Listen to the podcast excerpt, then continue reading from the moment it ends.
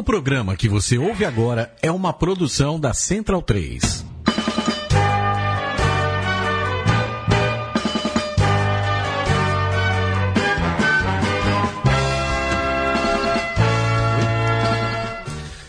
Bom dia, boa tarde, boa noite, centralinos. Estamos aqui na mesa oval de número 40 pela Central 3 e logo vou apresentando a mesa, apresentada aqui por mim, Virgílio Neto. Olá, Diego Gutierrez, tudo bem?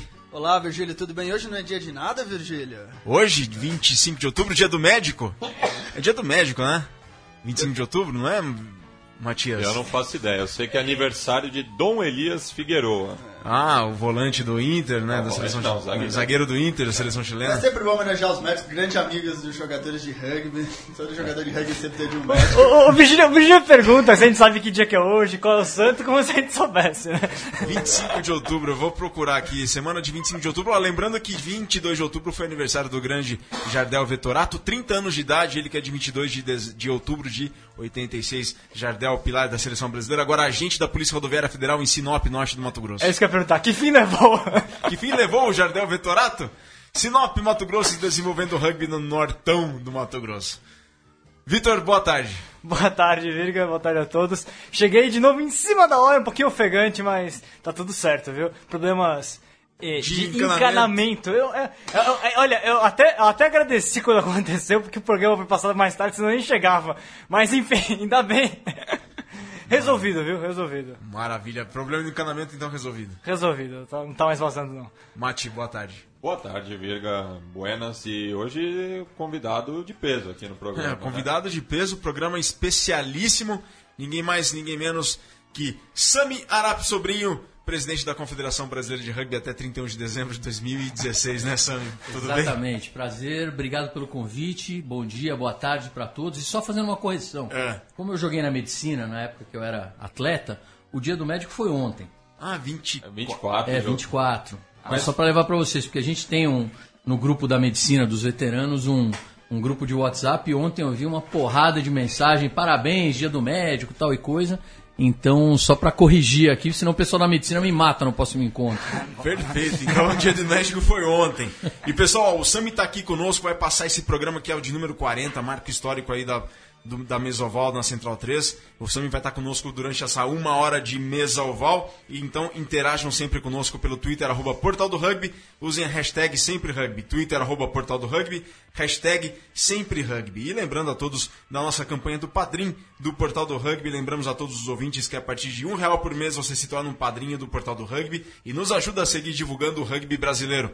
Tem muita coisa legal. A partir de cinco reais você já entra na nossa página de apoiadores no portal. E a partir de 10 reais você entra no Huck, sem pescar, é claro, o grupo de discussões exclusivo do Portal do Rugby, onde compartilhamos pautas, a zoeira do rugby que não tem fim e muito mais. Para conhecer é só acessar Padrim com M no final, padrim.com.br barra Portal do Rugby ou veja o link no post sobre a mesa oval.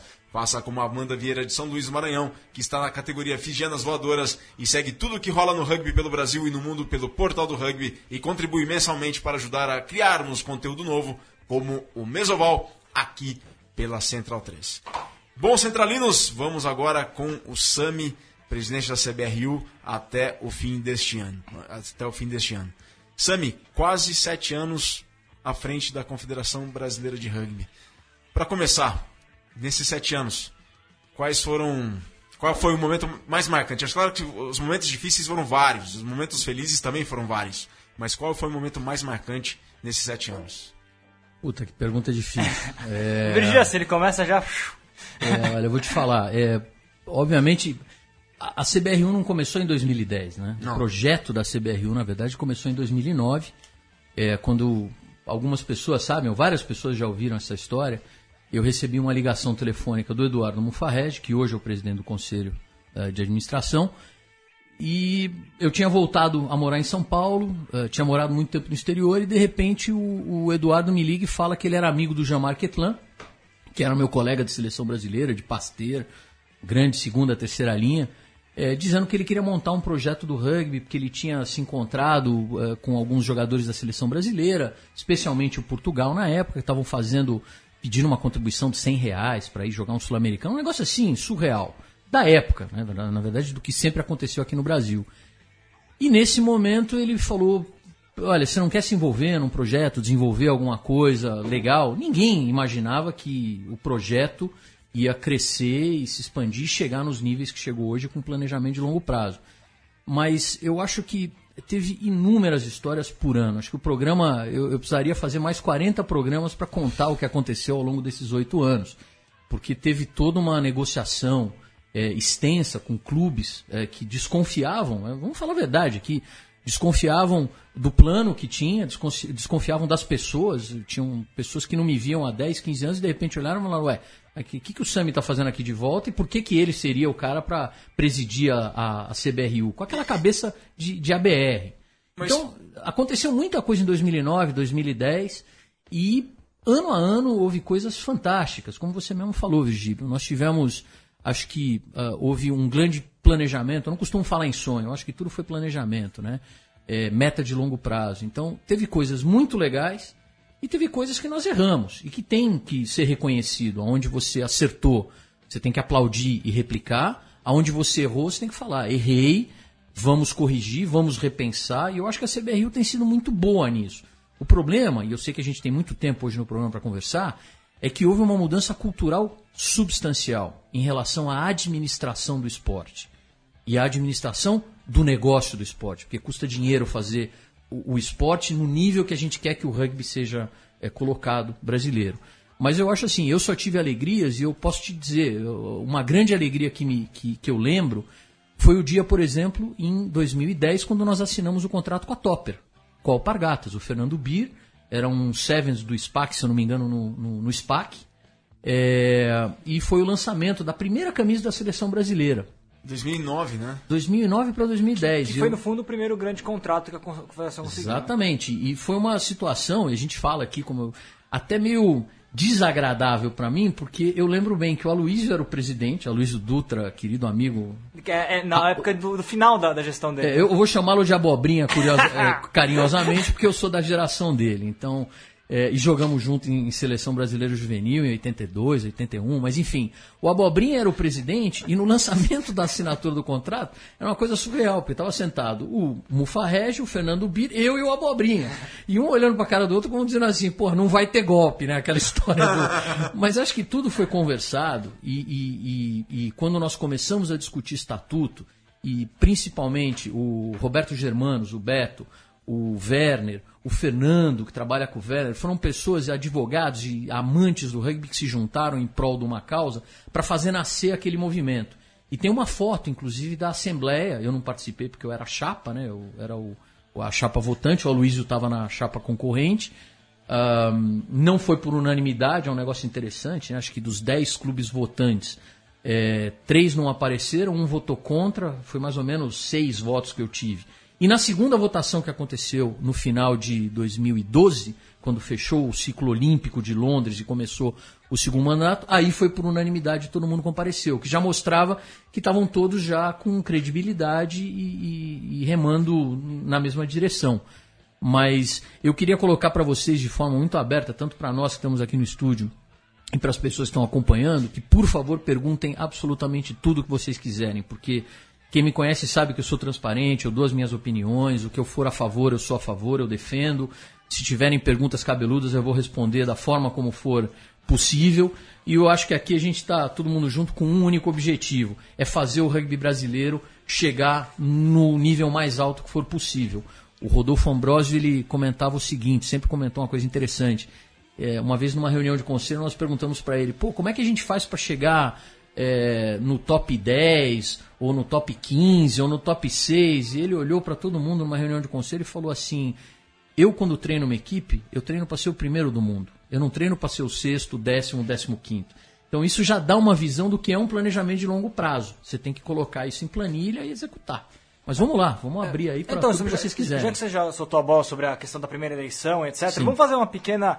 Também para deixar bem claro como é que funcionou todo esse processo de construção institucional da CBRU, dessa transformação ABR-CBRU, né? Pois não. É, primeiro, então, é, nesse momento, em 2009, aí que é formado o GRAB, né? Eu lembro do, do, do grupo de apoio ao rugby brasileiro, né? Naquela, acho que foi naquele momento, na verdade, até de uma certa como você falou, de uma certa crise financeira da seleção, é, às vésperas, se não me engano, era do eliminatório para a Copa do Mundo, já na, na É, época. você foi bonzinho quando você falou crise financeira. É, é, é mas, isso. Mas foi mais ou menos o que aconteceu exatamente foi o seguinte: é, eu, o Eduardo Mufarrege, Jean-Marc Etlan, Werner Grau, Antônio Martoni, as pessoas que estavam mais envolvidas, Xavier Volga, João Nogueira, que é um abnegado e que está Tá sempre por aí.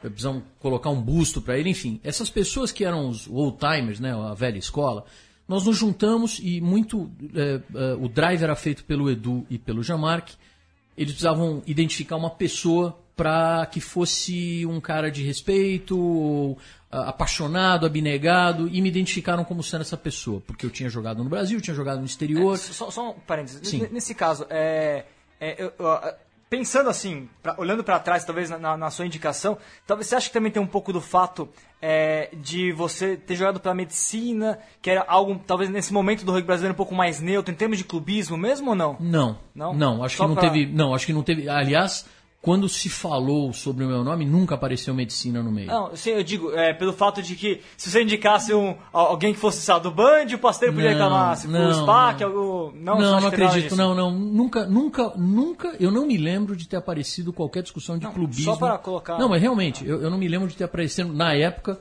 até havia, claro, porque sempre houve essa discussão de clubismo, acho que até hoje ainda tem. É porque por, você ter jogado na medicina e ter sido árbitro, acho que é você naquele momento seria uma figura até mais neutra nesse sentido. É, não, mas eh, não teve isso. Mas o que aconteceu, eh, basicamente, foi o seguinte: muito capitaneado pelo, pelo Eduardo, eh, ele mostrou pra gente qual era a situação eh, temerária, vamos dizer assim, das seleções brasileiras. Na época, o Pierre eh, Paparemborde era o técnico, ah, tinha gente sucateada, tinha gente escanteada, os jogadores numa penúria. Uniforme feio, se eu não me engano. aliás, deixa eu É, não, não vou nem comentar essa parte de uniforme, mas enfim, já, É já- você lembra esse uniforme que mas eu eu já paguei coisa pior, Ah, tá viu? Eu bom. posso falar pra você. É. Mas o que aconteceu é que, naquele momento, é, nós não podíamos ser vistos como pessoas físicas. Você não pode personificar. Você tem que despersonificar, principalmente quando você está olhando um projeto de longo prazo, onde você quer cons- construir uma instituição. Então o Eduardo, muito felizmente, ele, ele pegou essa palavra grab, né, o grab, que é o agarrar mesmo, e colocou grupo de apoio ao rugby brasileiro. Ficou ao contrário, É. as letras, mas funcionou o marketing. E nós colocamos do próprio bolso, como sempre foi na nossa época, a gente falou, vamos cotizar aqui um valor. Fizemos um jantar, fizemos um encontro com gente da velha guarda, levantamos um dinheiro e financiamos na época a seleção de 2009. Não a feminina que tinha ido para Dubai, porque quando nós chegamos, Dubai já tinha acontecido. As É, meninas é. já tinham feito aquela questão do catálogo, aquela coisa toda. Isso é primeiro semestre, tô falando do segundo semestre. Exatamente, segundo semestre. Então já tinha acontecido Dubai. Aí nós chegamos, o Pierre estava lá com o trabalho dele, enfim, fazendo amistosos. Eles não tinham dinheiro para pagar os amistosos, não tinham dinheiro nem para fazer o terceiro tempo dos amistosos. E naquele momento a gente cotizou, fizemos um orçamento, quanto custa, pum, pagamos. Ah, só que nós olhamos na, na- naquela geração e a gente falou o seguinte: pô, tem um produto aqui, o rugby cresceu, ah, você tem a decisão do Comitê Olímpico Internacional para as Olimpíadas, ah, é um negócio que a gente vê gigante no mundo inteiro, gira dinheiro, gira educação, gira família. Por que, que a gente não tenta construir um grupo? Então a gente pensou realmente num grupo profissionalizado, é, não profissional, mas profissionalizado, vamos explicar as diferenças, para tocar esse sistema aqui para frente. Vamos sair de ABR, porque nós tínhamos que mudar o estatuto de associação para a confederação, para cumprir as regras de Ministério do Esporte e do mundo do olimpismo, para poder ser membro do COS. Essa seria outra pergunta que eu ia fazer na sequência, mas já pode explicar então por que da mudança. Aí o que aconteceu?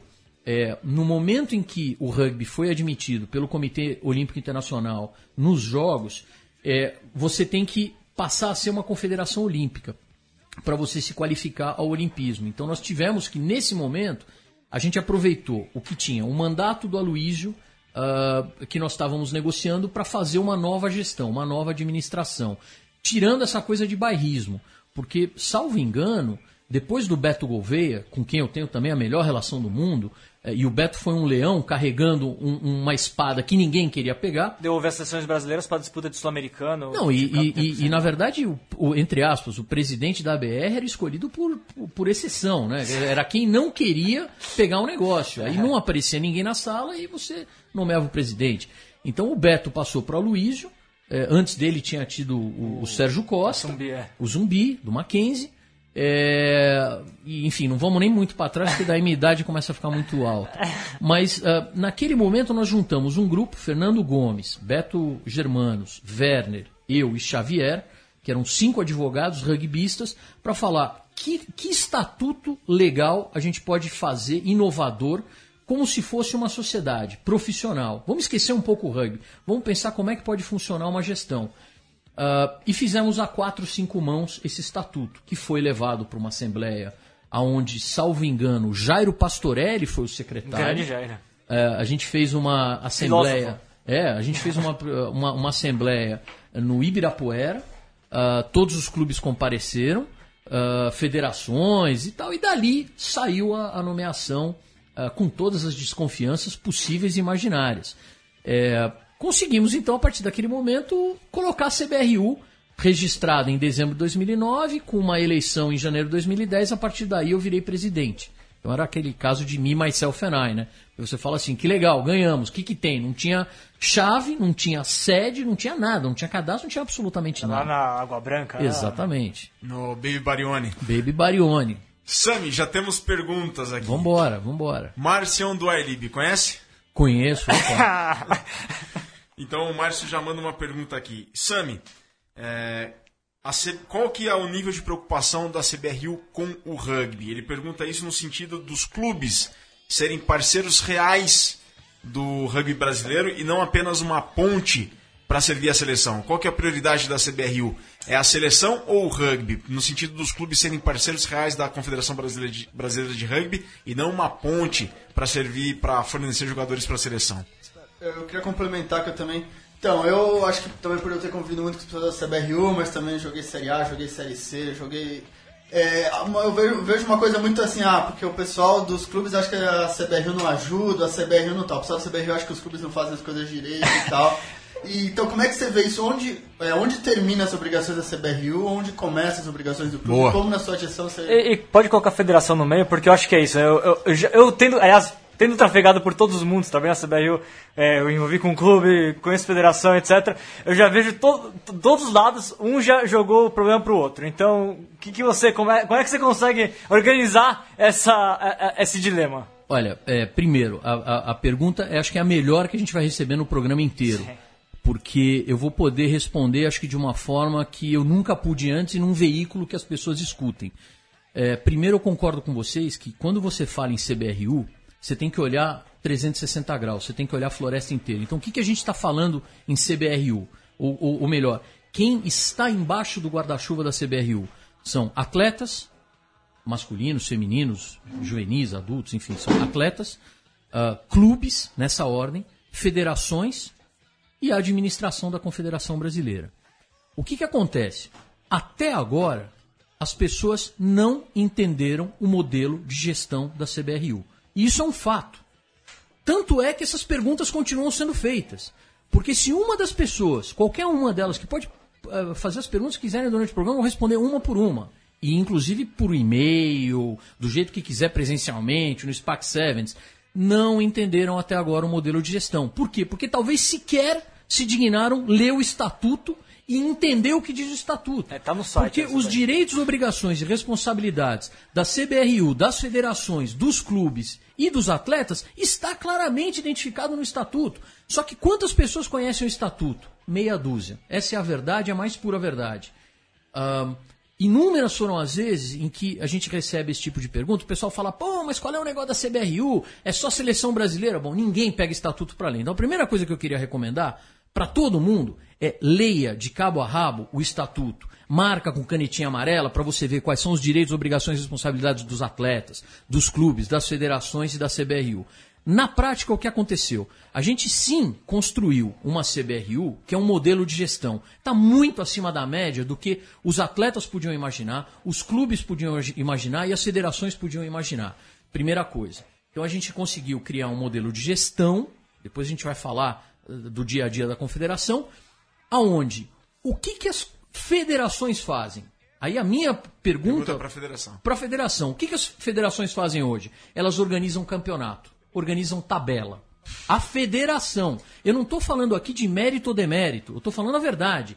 As federações organizam a, os seus campeonatos estaduais ou municipais. Isso e mais nada de do que isso. Você pode ter dentro da federação como a gente dá aqui exemplos e que eu aplaudo e louvo, tipo do Renato na Federação Paulista, que a gente tem que aplaudir de pé pelo trabalho que ele faz na Urra, ou o pessoal do Curitiba, que tem o trabalho lá em Curitiba, e, e várias outras cidades que fazem isso. Mas as federações hoje, elas são meras e tão somente organizadores de campeonato, elas fazem tabela e indica árbitro. Quantas federações aqui saíram a campo para fazer um trabalho espelho que durante 7, 8 anos eu falava, espelhem-se, todo o prêmio Brasil Rugby eu falava, espelhem-se na CBRU, vão procurar governo do estado, vão procurar município junto com os clubes e tentem fazer parcerias. Quem fez? Quem fez deu certo. São José, Jacareí, Curitiba, Farrapos, Serra. A gente pode dar vários outros exemplos aqui de parcerias exitosas com prefeituras que foram adiante. Então, uh, aí você olha para os clubes e você fala assim: o clube gritando com a CBRU, pulando uma etapa que é a federação, dizendo, porra, ninguém me ajuda. Óbvio que a gente reconhece que quem forma um atleta é o clube, não tem dúvida sobre isso. E aí vem a, a, a CBRU, e essa que é a grande discussão, e fala assim: pô, você tira o meu melhor jogador, leva ele agora para a seleção brasileira num sistema de academia, onde praticamente ele fica full time, e aí é uma discussão que a gente vai ter do ovo da galinha, quer dizer, é, ele fica muito tempo na academia para ele alcançar o melhor nível de rugby. Se ele ficar no clube, ele não consegue ter isso, porque nós não temos técnicos razoavelmente é, medíocres no Brasil. Vamos falar a verdade também, você não tem técnico. Você tem ex-jogador de rugby que parou de jogar e que, por alguma benevolência da vida, se tornou técnico de rugby. De novo, não estou criticando, é uma questão pontual de reconhecimento de qual é a situação do Brasil. Aqui no Brasil a gente não tem Fórmula 1, a gente anda de kart e com um pneu meio careca. Essa é a situação. Para chegar na Fórmula 1, você passa por Fórmula Truck, por Stock Car, por um monte de categorias até chegar na Fórmula 3 inglesa, até chegar numa Fórmula 1. No rugby não vai ser diferente. E isso leva muitos anos. Mas então, voltando na questão de modelo de gestão. Uh, o pessoal fala assim, pô, a CBRU não, não ajuda os clubes. Não ajuda os clubes? Quer dizer, vamos voltar então, Vitor, aí eu volto principalmente com você, na questão do Super 10 antigo, do Super 8. Eu ouvia as pessoas falando na época, com, nossa, que pegavam 18 horas de ônibus para ir jogar um jogo no final de semana. Porra, hoje eles recebem um projeto totalmente financiado pela CBRU. O que, que eles fazem com o dinheiro que era levantado antes para viajar? É. Compra uniforme, investe na base, fez parceria com escola, foi procurar uma escola pública no bairro. Eu sei que o Rio, o Rio Branco, por exemplo, fez uma Sim. parceria com o Colégio Humboldt, não sei como está andando, mas aplaudi de pé quando eles foram procurar uma, uma questão de bairro. Então, quando as pessoas falam assim, que a gente não ajuda, eu falo, pô, como não ajuda? E, e, de novo, qual é o papel fundamental? Vamos pegar lá o estatuto. O papel fundamental da CBRU, primeiro, é fazer alto rendimento. Essa é a questão da CBRU. Clube faz o quê? desenvolvimento e joga seus torneios. A federação faz o quê? Organiza tudo que tem dentro do estado. E a CBRU organiza, é, é que nem você tem município, estado e federação. Claro. É a mesma forma de organização. Agora, eu acho que lá em 2010, quando nós começamos a desonerar os clubes, o recado foi muito claro. E eu sempre falei e repeti para todo mundo, quando eu estava na presidência e depois em 2013, quando a gente implementou a questão do CEO. E depois a gente vai falar mais sobre isso. Mas eu falava, aproveitem a oportunidade, porque a CBRU está financiando torneios da forma que ela pode, olhando, obviamente, um produto que tinha, sido que tinha que ser colocado na televisão. Como é que você, da noite para o dia, vendia rugby? Me explica isso.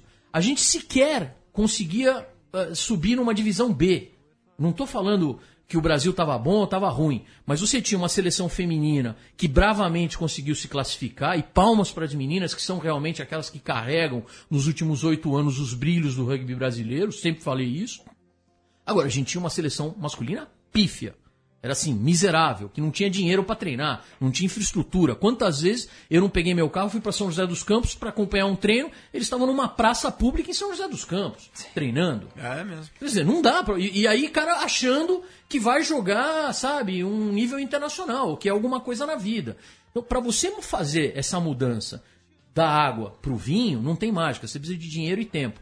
Para ganhar dinheiro, o que, que você precisava fazer? Colocar o rugby na televisão. Como é que você coloca o rugby na televisão? Você tinha duas chances. passar uma vergonha brutal e a televisão olhar e falar você não tem produto, ou colocar todas as fichas na seleção brasileira e tentar mostrar alguma coisa. E a gente começou e tudo foi pensado, vocês devem lembrar que em 2010, se eu não me engano, eu trouxe o Edimburgo, a Universidade foi, de Edimburgo, TV. que tinha vindo lá atrás, na minha geração, eu joguei contra a seleção de, de Edimburgo, em 86, se eu Teve não me um, engano, teve 85. um França Federal também.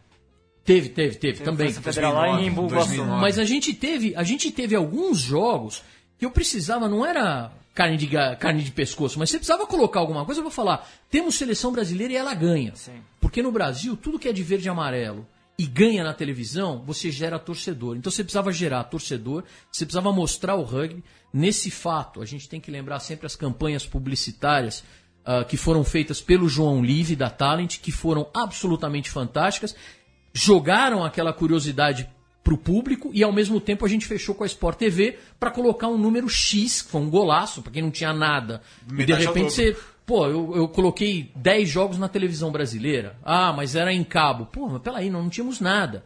Então, você conseguir gerar esse tipo de atenção, que custa muito dinheiro. Para quem não sabe, cada dia de um caminhão da, de produção da Sport TV custa de 50 a 100 mil reais, dependendo da forma de produção que você quiser, com mais gruas, com menos gruas.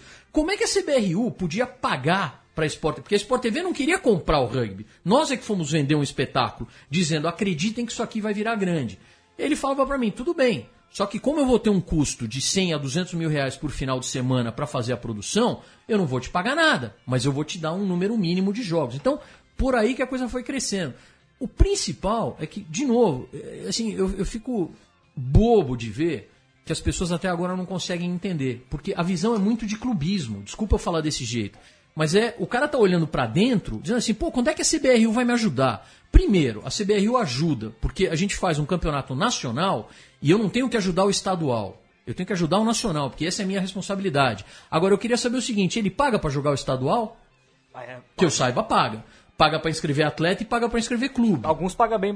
Paga bem. Então, não- de novo, não tô entrando, não tô querendo entrar no mérito, Mas não é- quero polemizar, mas eu tô querendo dizer que se houvesse uma profissionalização do- dos administradores dos clubes, não é o cara que está jogando, não é o capitão, não é se, se tivessem aproveitado essa janela de oportunidade e alguns clubes acreditaram e usaram essa oportunidade, esses clubes cresceram.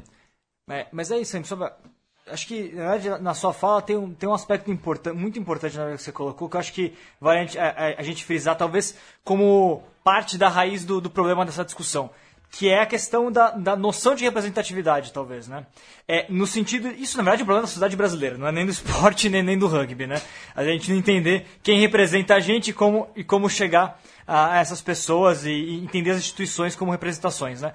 É, talvez o problema esteja justamente aí numa falta de cultura que vem de, é, de, de, de, de trabalhar junto dos clubes ou, ou de debate ou das federações ou mesmo até da própria confederação é, agora e antes também de, de, de ter essa, é, essa, essa ligação de mostrar que de fato ela é representante dos clubes. É- essa mensagem esse processo de, de debate do clube para a federação estadual da federação estadual para a confederação é, talvez, seja, talvez seja essa a, a- a raiz. E aí eu, eu me pergunto, então, como que a gente consegue transformar essa, essa falta de compreensão de qual é a cadeia de quem representa quem?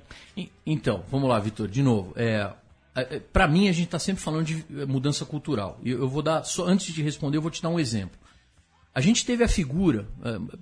muita gente acha esse comentário polêmico, mas eu vou usar de uma data X para frente. Uh, Guimerá. Ah, muita gente fala que o Anos Guimerá. 90, pra quem não Exatamente. é. E muita gente fala que o Guimerá, na verdade, tem gente que fala assim: não, o Guimerá chegou com o negócio já pronto e só desenvolveu mais. E tem gente que fala: não, ah, ele chegou e fez tudo. A história que eu entendo é que já havia sim um grupo dentro de São José que Sim. vinha trabalhando muito. É, o Joca contou isso semana passada. Exatamente. E, e- e o Guimerá tem todo o valor do mundo, porque ele, sozinho, amor de velhinho, pegava o projeto debaixo do braço, ia na secretaria, ia no governador, ia atrás e corria atrás. Era um cara. Então, quando a gente fala de organização, você precisa de organização, você não precisa de volume de pessoas. Ou a gente pode ir um pouquinho mais atrás e lembrar do. da, do- lembrar do, do Bill Himes, por exemplo, que também fazia o mesmo tipo de trabalho. ah, o, o Uber também indo atrás de escola. É enfim, igual né? Sammy falou, o Sammy falou, é questão é dinheiro e tempo. E tempo pra poder bater na porta, ir atrás e trabalhar. Você tem pais, você tem pais, teve inúmeras foram as épocas da minha geração até hoje, aonde vários pais que se aproximaram e, e- intimamente ficaram ligados junto com os filhos, os pais acabaram assumindo a gestão do clube e até da confederação, da, da ABR, eu lembro, o caso do Alphaville, quando, entre aspas, os queridos argentinos que a gente brinca assumiram a gestão, Família teve uma briga. Exato, não, teve o pai do Fabiano Majori, os Padilha, o seu Ricardo Padilha falecido, um amor de pessoa, o Dado, Turano, então houve inúmeras gerações. Depois veio o Zumbi, veio o Beto, veio tal coisa. Mas sem a gente fugir, sem falar muito do passado, ah, e, e endereçando o teu ponto, Vitor, eu, eu acho o seguinte, ah, ah, existe sim uma, uma falta de compreensão e de disposição do que é se profissionalizar. E os clubes vão ficando para trás. Eu sempre costumei dizer o seguinte, que o que a gente precisava não era volume, era quantidade, eh, com qualidade. Ahn, eu prefiro ter o número de clubes que tem no Uruguai ou no Paraguai, que é muito menor do que o Brasil, em vez da gente ficar falando, ah, temos 150 clubes, temos 300 equipes informais, que não serve para absolutamente nada, com todo respeito. Mas a gente falou isso até, é, recentemente no artigo que a gente falou sobre o rugby argentino, como cada clube argentino tem 3, 4, 15, enfim. Sim, Mas, sim, o, mas- O, o, o Matias falou isso aqui no. Exatamente. Então, o, o que, que- o que, que a gente. Eu, eu acho que os clubes precisam fazer? Ah, quando a gente tem, e eu vou olhar a cadeia ao contrário, quando eu faço assembleias na confederação, para que as pessoas entendam, como é o processo decisório da Confederação Brasileira de Rugby? Isso é importante. Eu acho que para as pessoas entenderem. Hoje existe um conselho de administração que é composto por 12 pessoas, cinco membros independentes, cinco membros nomeados pelos clubes e pelas federações, um representante dos árbitros, um representante dos atletas. Essas 12 pessoas são as pessoas que mandam. Eu como E é presidente você, você não tem poder de voto. não, né? eu sou um reles empregado. eu, eu, na verdade, eu porque houve uma transição, falando sério, houve uma transição do modelo. Então, o presidente hoje, e até foi uma sugestão minha, eu pedi que eu não fosse, eu achava que o presidente não deveria estar no conselho de administração e não deveria ter voto, deveria ter voz. Então eu compareço às reuniões de conselho de administração, existe uma deferência, eu falo, eu, eu comento, as pessoas escutam, mas eu não voto, eu não estou na deliberação. Eu sou o representante legal da Confederação Brasileira de Rugby. Então eu assino e represento perante Comitê Olímpico, Ministério do Esporte, é, é, World Rugby, Confederação Sul-Americana, enfim, a parte de representação legal. Mas, voltando na questão do modelo, ah, a confedera a- esse conselho de administração, hoje em dia, ele recebe um projeto, um plano de negócio que é feito pelo CEO, pelo Agostinho, e não é só o Agostinho, é o Agostinho com a equipe dele. Então tem um monte. João Nogueira, é, Rodolfo Ambrosio, era o Andrés Romagnoli, o Chris Neal. Enfim, ele empacota isso num projeto e leva para o conselho de administração. Ora, quem aprova de se vai fazer para a direita, para a esquerda, para frente ou para trás de ponta cabeça é o conselho de administração. O CEO é um mero executor de um plano que foi aprovado pelo conselho de administração. Agora, às vezes o pessoal bate muito no, no Agostinho. bate no mas- Agostinho dizendo, pô, o CEO, arrogante, é isso, aquilo, tal coisa. Pô, o cara tá fazendo o trabalho dele, que, que ele é um empregado, aliás, CLT. Ele, não é ele opera aquilo que, que é passado para ele. é isso. Exatamente, ele é o, o- o gestor, o diretor Sim, é. operacional, executivo. Mas o que, que acontece? Quando eu faço ah, ah, as, as assembleias da confederação e que você tem deliberações, eu chamo as seis federações, que são as seis federações definidas com, com todas as, as características no estatuto. Inúmeras foram as, as situações onde eu tive, por exemplo, duas federações na mesa. São Paulo, porque as reuniões são em São Paulo, e Paraná, que foram perto, sempre né? mais assíduas. Não vou fazer aqui ah, ah, também, eh, não estou colocando nem criticando, porque inúmeras vezes, e, e- e não quero ser injusto, o Rio Grande do Sul se fez representar na quase totalidade delas e sempre vieram. Ah, Paraná sempre teve. Agora, Minas Gerais raramente comparece. Santa Catarina raramente comparece. Eu sei que eles têm os problemas deles nas federações, nos seus campeonatos, entre aspas, mais pobres. O Rio de Janeiro sempre tentava mandar um representante. ah, mas você vê que era assim: seis federações estavam lá, deveriam estar lá para votar. Quantas comparecem? Três. Vamos falar que três compareceram. Ok, então a gente tem uma deliberação de três federações. Aí a minha pergunta para cada uma das federações é a seguinte: quando você recebeu o material da convocação dessa assembleia, Você convocou a tua reunião ou a tua assembleia e colocou os seus 30, 40 ou 50 clubes reunidos numa sala e ouviu e colheu o voto de todo mundo para você trazer aqui e vir votar? É ou quem veio é só o presidente ou o representante da federação que veio discutir? É, é isso que eu ia emendar. E Então, aí os é, clubes. essa- você me- desculpa, você- desculpa eu insistir nisso. E aí vem o clube lá na ponta dizendo que ele não é comunicado. Ora, se o clube não é comunicado, me desculpe o clube.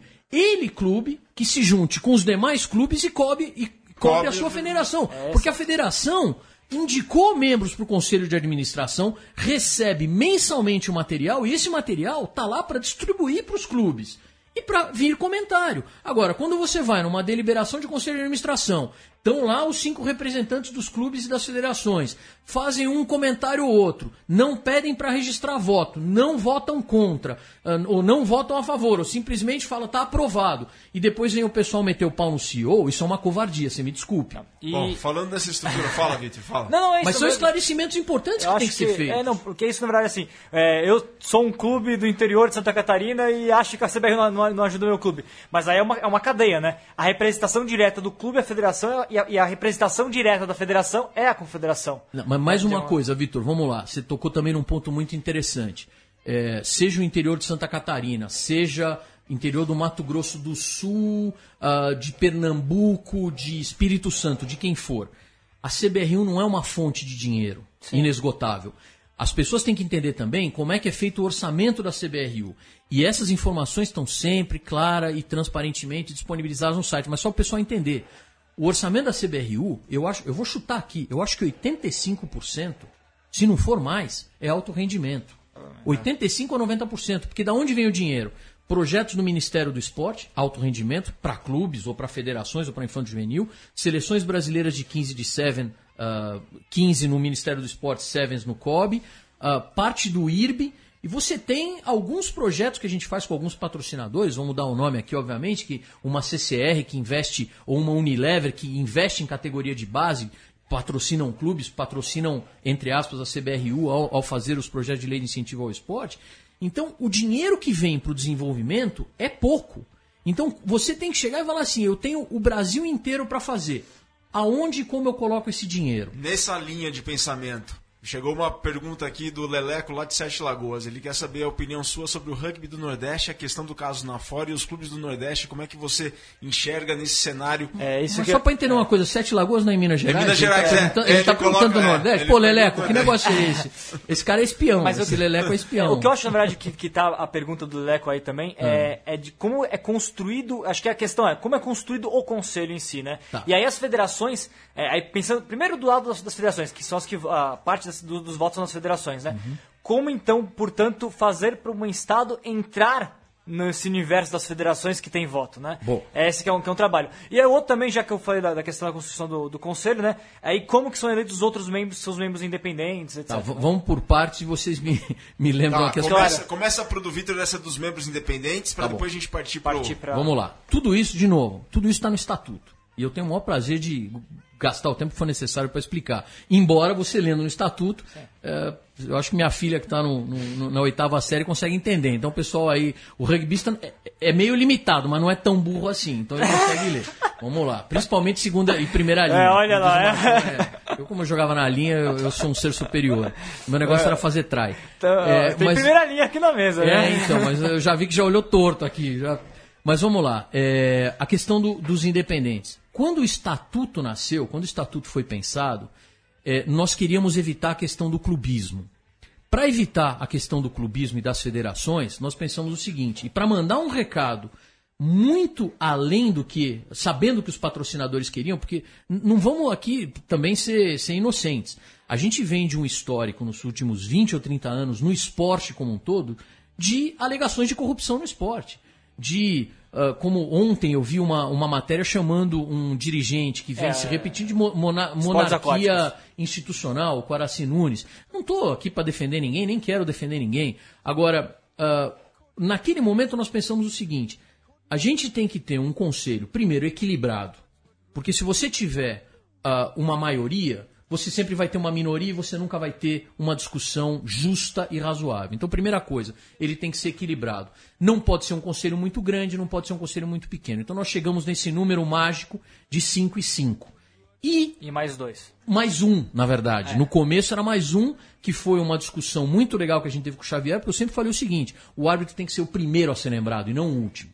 Vamos parar com a cultura do futebol. No rugby, o árbitro tem que ser o primeiro a ser homenageado, porque sem ele não tinha jogo. E ele tá lá para dar segurança e lazer ao jogo. Ele que transforma o rugby em alegria. Bom, naquele momento nós tínhamos 11 e você não tinha a questão de empate de voto.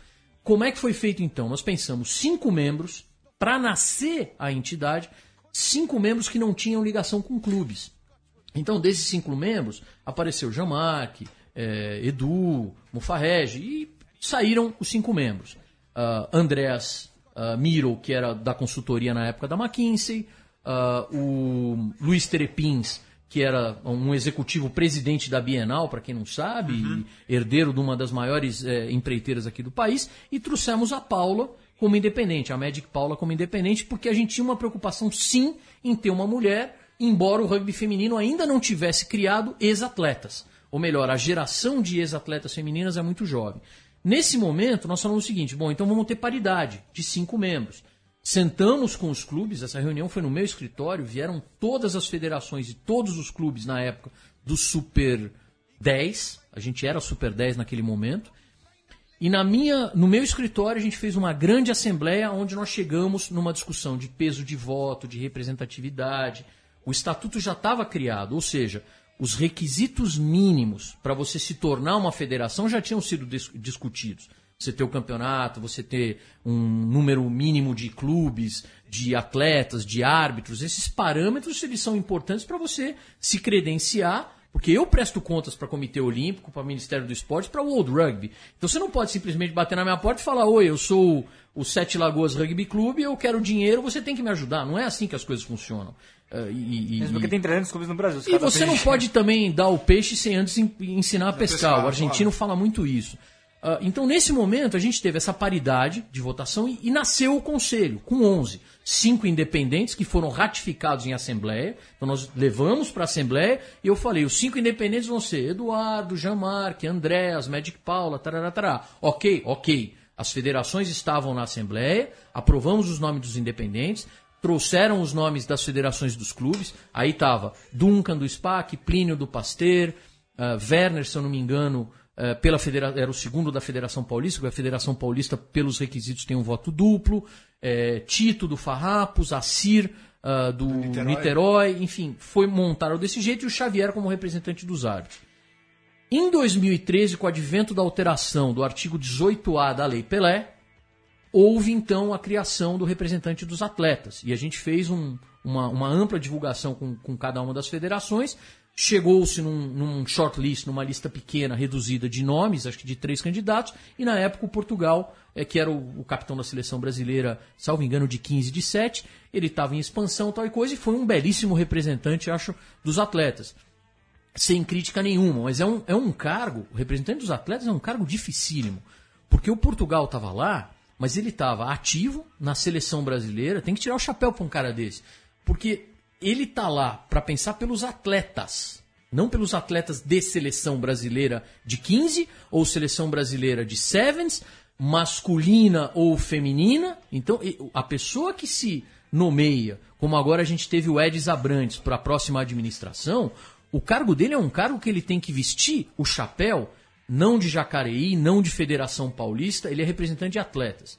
Então ele tem que conhecer tudo o que está acontecendo dos atletas, por exemplo, na semana passada a discussão se o, o, o Scrum feminino do 15 deveria empurrar ou não. É. N- s- sem entrar aqui no Sim, mérito, sim, sim. né? Porque eu também tenho a minha Aliás, gerou uma, gerou uma questão até na, na- na- naquele momento. Mas, é, desculpa, sobre Vitor, só para falar para vocês assim que você vê que, como eu falei no começo, são tantos assuntos ligados sobre tantas coisas de dinheiro, de regra, de constituição, que até uma hora acaba sendo pouco. Mas vamos embora e tentar É, cobrir o máximo que puder. Antes do, do passar por, só pra, é, você acha que dentro da composição do conselho, aí, na opinião pessoal sua, né? Uhum. é, você faria alguma alteração na composição dele? Por exemplo, é, essa discussão sobre o Scrum gerou uma discussão até minha pessoal com algumas pessoas, se talvez não seria é, justo e interessante ter um representante de rugby feminino por características específicas que a modalidade tem, talvez de é, da discussão interna, por exemplo? Vamos lá. É, é, a, a, pergunta é ótima. Eu, eu vou te dar a, a, questão estatutária e vou te dar a minha opinião. Vou começar pela minha opinião, que é muito mais objetiva. É, eu, Sami, sempre fui um defensor da presença de uma representante das atletas femininas no conselho de administração.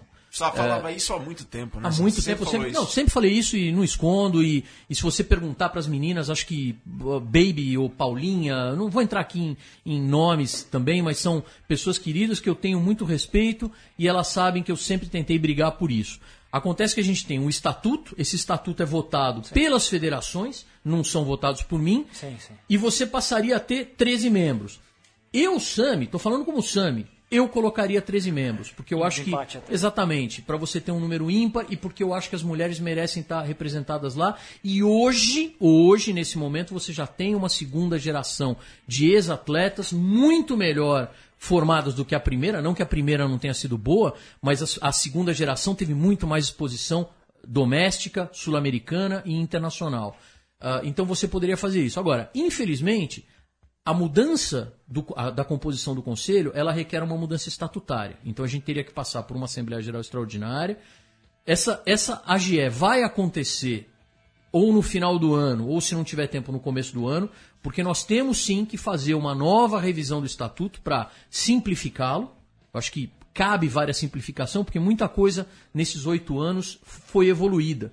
Então, tem muita coisa que está lá que você não precisa mais, que já você pode jogar para regulamentação ordinária, vamos dizer assim. Então, por exemplo, você não precisa ter no estatuto como é que os clubes jogam em campeonato. Isso vai para o regulamento do campeonato. Claro. Você não precisa ter. Tem muita coisa lá que você pode jogar para regulamentação ordinária e deixar o estatuto mais enxuto. Uh, agora, é, você fala assim. Uh, uh, será que o estatuto poderia mudar? Viria alguma coisa para bem? Eu sinceramente não sei. Eu sei que, de novo, em relação a representantes dos atletas, o Edis tem uma função agora para o futuro, não estou. E palmas para o Portugal que fez isso, mas ele vai ter que transitar muito para defender o direito dos atletas. Bom, olha, Sami, você realmente precisa de 200 programas para falar aqui, porque é muita coisa para falar. Já acabou? Não, não acabou ainda, ah. não, não, acabou ainda não. Ó, o, na audiência aqui conosco, além de toda a galera, tá o pessoal do Rock Rugby Itapeva, tá o Bernardo Duarte, ele fala assim: quero um elogio pro Portuga que revolucionou os torneios e eventos no Brasil. Tem aqui o Lucas Farias, ele coloca, ó, Machambomba já agora neste sábado a final da Série B Fluminense contra a Universidade Federal Fluminense no Campo Olímpico da UFRJ. Saudações laranjas. O Gabriel Sampaio está conosco, ó, Sami, tem um monte de gente acompanhando. A gente vai agora de momento legal, porque senão não temos programa adiante. Depois, depois a gente volta com momentos marcantes, Campeonato Brasileiro, essa reta final. A gente vai falar sobre mais então agora, momento legal com o Luiz Mourão. Muito boa tarde, amigos do Mesoval. Hoje a gente encerra o estudo da Lei 13, inícios e reinícios. Bom, é, considerando um chute de início e reinício ao centro de campo, se essa bola é chutada diretamente para fora, a equipe não infratora, aquela que recebeu o chute, ela tem direito a três opções. Receber um novo chute, scrum ao centro de campo com direito à introdução, ou alinhamento lateral também ao centro de campo, também com direito à introdução nesse alinhamento lateral. Existe uma curiosidade. Se o chutador, após chutar a bola, essa bola é trazida pelo vento, trazida de volta ao seu campo e sai diretamente para fora, mas atrás da linha de meio de campo, a equipe não infratora, além das duas opções primeiras que eu já falei, ela pode ter esse alinhamento lateral aonde ela saiu. Ele não é ali no centro de campo ok? É onde a bola saiu. Isso é uma curiosidade, porque o vento trouxe para trás e aí uma infelicidade a mais para o chutador que chutou errado ou até chutou certo, mas o vento trouxe de volta. Já no reinício de 22 metros, você tem as mesmas três opções, ou seja, um chute que é realizado diretamente para fora, a equipe não infratora pode optar por receber um novo chute, por um scrum ao centro da linha de 22 metros ou por um alinhamento lateral em frente à linha de 22, de 22 metros. Só que se o vento trouxer a bola de volta e ela vier para trás da linha de 22 metros, como eu falei agora há pouco no meio de campo, não existe essa possibilidade do alinhamento lateral ser onde a bola saiu. Por curiosidade da lei, ela obrigatoriamente esse alinhamento lateral tem que ser sobre a linha de 22 metros. Existe essa, só, essa pequena diferença só entre ao centro de campo e sobre a linha de 22 metros. No mais, é tudo igual, existem as três opções. A grande diferença se faz eh, em relação ao seven aside, é importante a gente comentar aqui, é uma, uma, uma diferença bem considerável. Se um chute de, ini de início, reinício, ao centro de campo, a bola é chutada diretamente para fora num seven aside, o, a equipe eh, não infratora, ela não tem opção. É de, ela recebe de imediato um free kick ao centro do campo de jogo. Já na saída de 22 metros, no Seven Aside, eu já vi gente reclamar porque tinha desconhecimento da lei. Ou até árbitro aplicar errado, porque também tinha desconhecimento da lei. Num chute de 22 metros, num Seven Aside, se a bola é chutada diretamente para fora, eu vi gente pedir e árbitro conceder free kick ao centro da linha de 22 metros. E não, isso está errado. No Seven Aside, mantém-se as regras do jogo de 15, ou seja, tem-se as três opções: novo chute, scrum ao centro da linha de 22 metros com direito à introdução pela equipe não infratora e alinhamento lateral com direito à introdução no alinhamento pela equipe não infratora. Mantém-se, portanto, as três opções. A diferença no Savannah se faz somente no centro de campo. Ok? Desejando a vocês mais e melhor rugby, a gente volta semana que vem. Um grande abraço a todos. É com vocês o pessoal do Mesoval.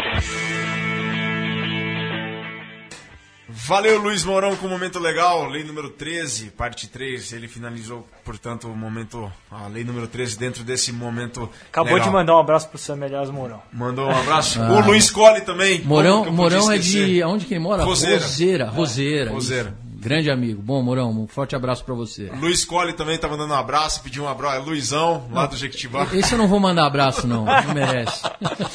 É, Sami, momento mais marcante pra você nesses sete, quase sete anos de rugby. Momento do, do- da, à frente da Confederação Brasileira de Rugby. Momento mais feliz, assim, pra você. Que você Cara, vai eu vou levar no uma- coração pra Eu, sempre. eu vou dar uma de Roberto Carlos. Foram várias emoções, foram vários momentos, mas eu vou te falar uma coisa. A que mais me emocionou é, foi a seleção brasileira feminina entrando em campo no primeiro jogo em Rio 16. Eu desabei de choro. Desabei de choro, cara. Não, não me aguentava. Porque acho que foi. é, coroou um esforço, um esforço pessoal. Isso não foi CBRU. Na verdade, quem trabalhou efetivamente dentro do COB, dentro do Comitê Rio 16, é claro que teve pô, Bernardo, teve João Nogueira, com Ângela, com ah, o próprio Agostinho quando virou CEO, mas estou falando assim, a organização político-institucional do rugby em Rio 16, eu coloquei essa porcaria nas costas e fui para dentro do IRB inúmeras vezes, falar com o prefeito, falar com o governador, falar com o ministro e carregar isso nas costas.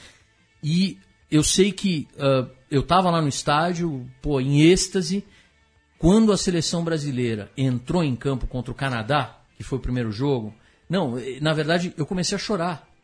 Eu não me aguentei, porque para mim era assim, era assim, o máximo que um atleta, na minha opinião, é, principalmente você pensando no olimpismo, e pouca gente estuda o que é o olimpismo para entender o lado amador, o lado apaixonante, que a gente tem muito isso no rugby, esquece o rugby profissional. É, eu desabei em choro. Então eu, eu diria o seguinte: o, momento em que a seleção brasileira feminina entrou em campo em Rio 16, para mim, foi um evento marcante. Agora, houve outros? Houve, sem dúvida. É, pô, Vitória do Brasil sobre o Chile, eu lembro que você no ah, na sim. reserva. Essa, é, essa aí. também, né? na, na Arena Barueri, eu coloquei o cocar É, foi. de índio, fui lá abraçar os jogadores e, pô, meu terno depois joguei no lixo, porque quando eu abracei o ID, foi um negócio assim, ficou uma lama misturada com suor.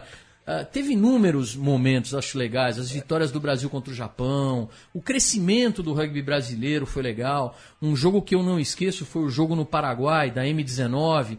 O, o Frube era o técnico. Você não Nossa, estava foi. mais como manager, eu acho. Não, era o. Mas foi em Assunção, Foi. foi. uma batalha em Assunção, os meninos deram um show. Cortaram a luz. Co- cortaram a luz, exatamente. Mas assim, foi um jogaço. Então, é, assim, tem inúmeros jogos. Aquele jogo da America's Rugby Championship que a gente perdeu no último minuto. Tomamos um cartão amarelo com o Mark Jackson. Você com uma terceira linha no final de um jogo jogando contra o Uruguai. É matador. Tomamos um try e perdemos.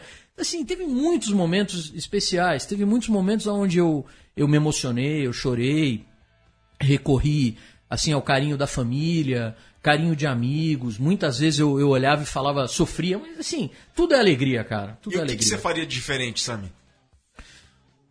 Ah, é, olha, difícil falar assim, o que, que eu faria diferente, porque assim, ah, de novo, eu vou voltar naquela questão de despersonificação.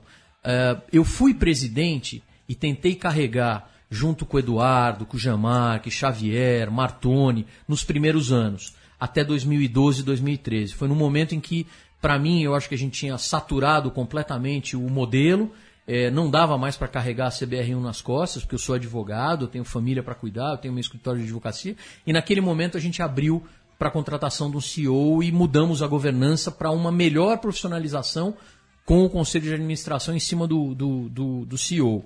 Então, assim, perguntar o que, que a gente faria mais, se fosse possível, e aí é tudo uma questão de investimento, é, e você pode inverter a pirâmide de ponta cabeça se você quiser, eu teria tentado investir mais dinheiro nas categorias de base. O problema é que não é questão de querer, é questão de poder.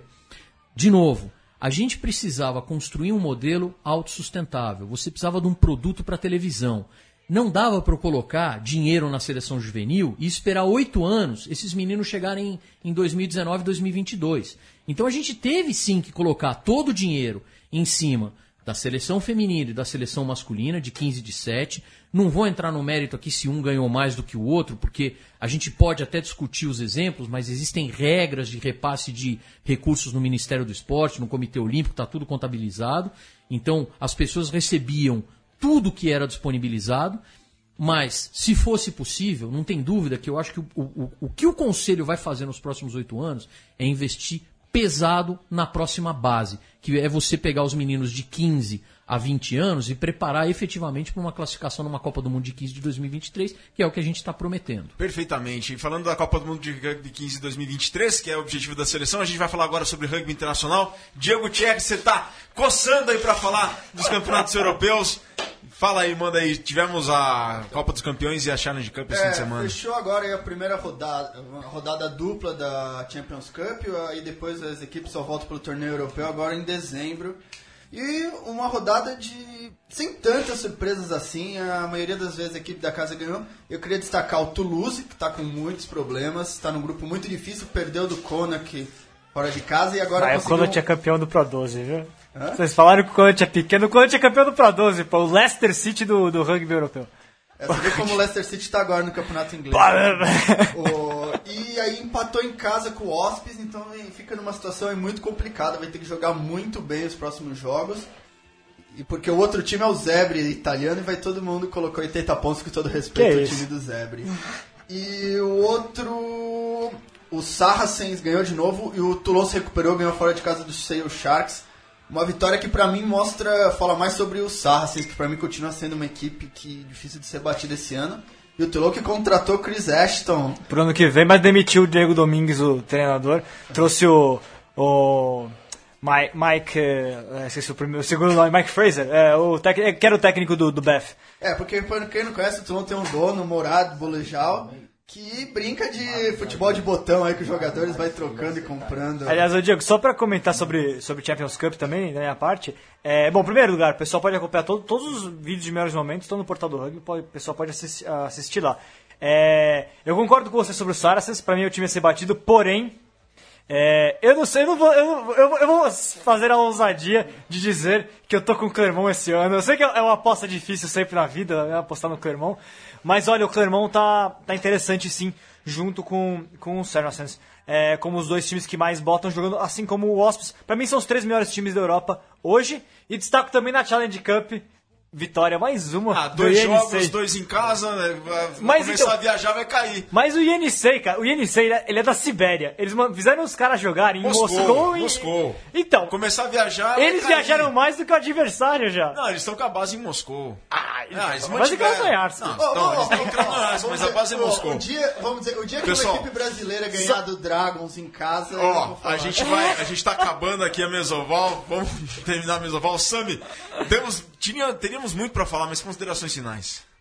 Bom, é, eu acho o seguinte, a gente é, tem que ter paciência, porque como eu falei de brincadeira, o rugby brasileiro há 7, 8 anos atrás é, não era nem uma corrida de kart. é, da periferia brasileira. Então, uh, e o, o plano qual é? É você chegar na Fórmula 1. Esse é o plano. Você não chega nessa categoria num período de 4, 5, 8 anos. Tinha gente que falava assim, lá em 2010, falava, ah, em 4, 5 anos eu estou ganhando do Uruguai. Não tinha noção do que estava falando, obviamente, mas eu acho assim, com organização, com a governança que a gente tem, você consegue patrocinadores, você consegue exposição na televisão. A gente está conseguindo, apesar das crises, manter uma boa orçamentação para o alto rendimento. Uh, Mudou-se agora o treinamento de alto rendimento para academias. Vocês estão vendo aí uma série de programas que estão sendo feitos de captação de talentos, identificação de talentos para garotos de 15 a 19 anos. Esse é o futuro do rugby brasileiro, meninas e meninas. Então, vamos acreditar na CBRU, vamos nos dar as mãos. Acho que clubes se fazendo representar em federações, federações da CBRU e vamos torcer para 2023. Eu não sei se vai ser na Argentina ou na África do Sul, vai ser numa das duas. Perfeito. Mas a gente vai estar tá lá. Sem dúvida alguma, eu acredito muito nisso e todos nós acreditamos que estamos juntos com o rugby brasileiro. Valeu. Muitíssimo obrigado pelo convite. Valeu, Samir. Nós que agradecemos por toda pela sua presença aqui, que nos honrou. Foi presença de gala, programa de gala, esse número 40 da Mesoval. Diego, Vitor, valeu, cara. Muito obrigado. Matias também, muito obrigado. É, eu só queria parabenizar as meninas do Niterói, campeãs ah, da, dessa etapa, da etapa do Super, Super Sevens. Sevens. É. Sim. Super 8 pegando fogo esse fim de semana. Tem Curitiba e São José valendo vaga na final. Para quem estava insatisfeito que não tinha semifinal Super 8, tem agora Curitiba e São José valendo vaga na final. E streaming confirmado da Taça Tupi, Jacareí contra a Politécnica, domingo, 30 de outubro, às 4 da tarde. Eu estarei na narração. Valeu, Bernardo, pelo convite. Bom, pessoal, essa foi a mesa oval número 40. Voltaremos na semana que vem, né, Vitor? Provavelmente com o Jake, né? É, não está confirmado ainda, mas, tá, mas, mas eu tamo, gostaria de ter o Jake porque o Brasil vai viajar. técnico da seleção, de 15. É, mas é que o, é, de Sevens, né? De Sevens, é, é, que o Brasil vai viajar para o exterior, acho que seria legal ter alguém na comissão técnica pro programa que vem. Valeu, galera, até semana que vem, grande abraço. Abraço a todos. Você ouviu uma produção da Central 3. Para ouvir a programação completa, acesse central3.com.br.